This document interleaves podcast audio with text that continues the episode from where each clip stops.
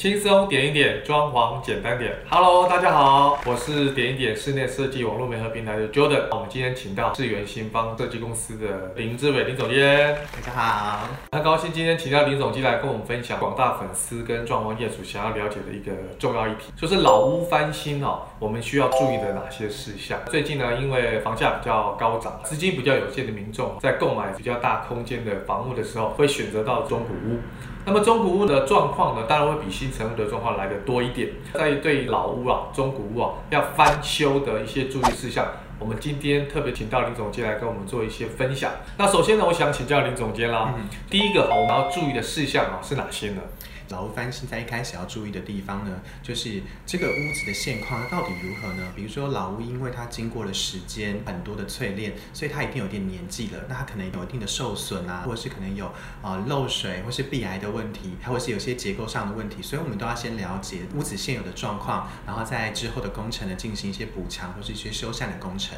的确哈，东湖跟老屋不像新城屋，早期的一些建筑的工法跟建筑的材料没有像现在这么样的先进，板材呢可能经过多年的像地震啦、台风啦，难免会有一些结构上的改变。那这个时候呢，特别要请我们的专业的室内设计师啊，针对这个部分呢，要特别去了解一下老屋的一些结构的状况啊。这个是第一个非常重要的部分，因为我们住进去是为了安全嘛。第二个呢，我们要注意的是哪些呢？在第二个部分，我们就会针对屋主的需求，还有他的一些想法或是他的现况，然后来进行一些规划。比如说格局的一些配置啊，还有他的使用需求，可能他有养宠物或是有孩子了，我们就需要设计一些宠物的房间，或者是宠物的猫道，或者是小孩子的房间，都需要帮他做一些比较详细的规划。这个哈，我觉得想跟大家分享一下，很多玩这种自行车啦，尤其是山铁的一些屋主们哈，都希望自己的这个自行车啊、公路车啊，可以入住自己的家里面，所以有很多运动的器材，怎么搭配我们装潢内的风格、生活的习惯，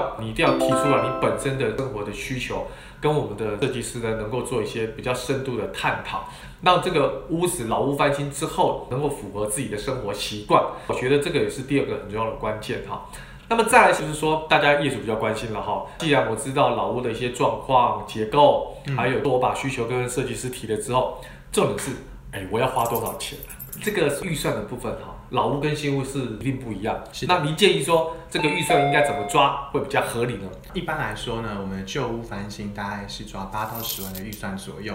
那跟一般的新城屋会有什么样的差距呢？因为其实新城屋我们都知道，新城屋它的呃卫浴还有它的厨房都是已经做好的了，很多部分都已经建商完成了，所以它的预算可以抓的比较低一点。那在旧屋翻新的部分的话，因为我们需要种到地板，隔间也需要做大厨，还有很多的水电管线都需要做一些更换，可能有一些结构是必然的问题，这些你都需要去处理，所以它的预算会抓得比较高一点，会到八到十万左右。OK，所以应该这样讲哈，其实有很多业主常常来询问我们，看起来新成屋的新屋跟老屋翻新之后的新屋差不多啊，为什么条件跟预算会差这么多？其实应该跟大家做个说明，就是说，因为很多看不到的地方花更多的钱，就像刚才总监所提到的，你的这些水管啦、电线啦、插座啦、瓦斯管啦。这些都要全部更新，那这些都是你表面上看不到的地方。那看不到的地方花的钱，其实不会比看得到的地方来的少哦。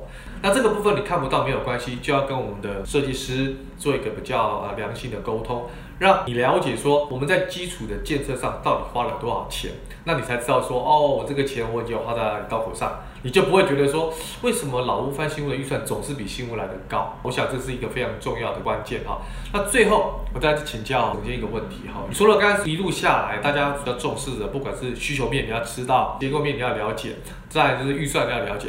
还有没有其他我们针对老屋翻新屋的琐碎的特别注意的一些事项？哦，其实还是有的哦，因为毕竟在老屋的状况的时候，可能是承接前一手屋主的房子，所以有一些东西其实藏在里面你看不到的。所以在整个施工过程当中啊，有时候在拆除完之后，你才会发生一些新的问题，比如说可能会发生一些哦，原来这边有水管啊，可能这边漏水啦，需要去做一些其他的处理，或者是一些其他的规划或者是想法，可能严重一点需要改动设计了，所以这些部分都需要跟跟设计师进行良性的沟通，尤其是老屋动工之后，其实它有很多看不到的地方，不管是地板啦、天花板啦、墙壁的壁纸啦，这些东西你把它掀开之后，你才发觉到，原来跟你当初所设计或所想的可能是不太一样。对，这个时候可能就要跟设计师在做不断的沟通，了解现在老屋的现况，针对老屋的现况做不一样的调整，可能会跟当初的设计有点落差。但是没有关系，毕竟老屋存在的问题本来比新成屋就来得多，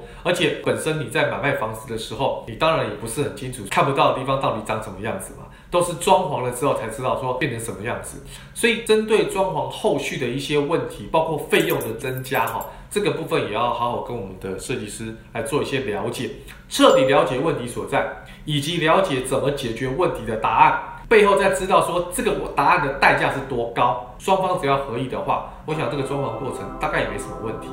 今天非常开心哈，能够请到这个总监来跟我们分享啊，老屋翻新之前注意的事项。第一个，你要非常知道你自己本身的结构的问题；